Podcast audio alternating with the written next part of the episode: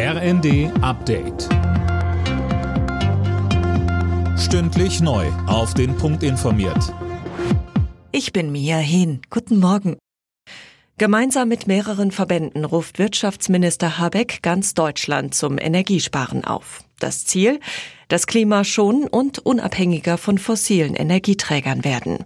Die Preise machen ja aktuell auch vielen Menschen schon zu schaffen. Allein deshalb lohnt sich das Sparen, so Habeck. Aber das ist nur eine Seite, meint Kiels Oberbürgermeister Kämpfer. Und die andere Seite ist, dass, sage ich mal, unsere ziemlich hartnäckige immer mehr Mentalität, mehr Autos, größere Autos, größere Fernseher, größere Kühlschränke, größere Wohnungen auch dazu geführt hat, dass alle Effizienzgewinne der letzten Jahrzehnte aufgefressen wurden durch genau diese Mehrmentalität. Bundeskanzler Scholz macht auf seiner Balkanreise heute Station in Nordmazedonien und Bulgarien. Hauptthema wird sein, dass Bulgarien den EU-Beitritt Nordmazedoniens blockiert.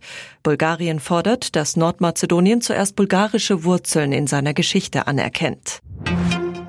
Mit Tempolimits und Fahrverboten gegen die hohen Spritpreise, das kann sich SPD-Chefin Saskia Esken durchaus vorstellen, sagte sie dem Tagesspiegel.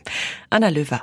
Esken sagte, die Mineralölkonzerne geben den Tankrabatt nicht vollständig an die Verbraucher weiter und das stinke zum Himmel. Sie fordert ein Einschreiten des Kartellamts. Wenn die Spritpreise so hoch blieben, seien auch schärfere Maßnahmen nicht ausgeschlossen, so Esken.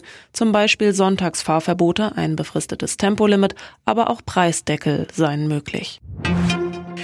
Die DFB 11 ist heute in Budapest gefordert. In der Nations League geht es ab 20.45 Uhr gegen Ungarn. Nach den beiden Unentschieden gegen Italien und England soll nun der erste Sieg her. Alle Nachrichten auf rnd.de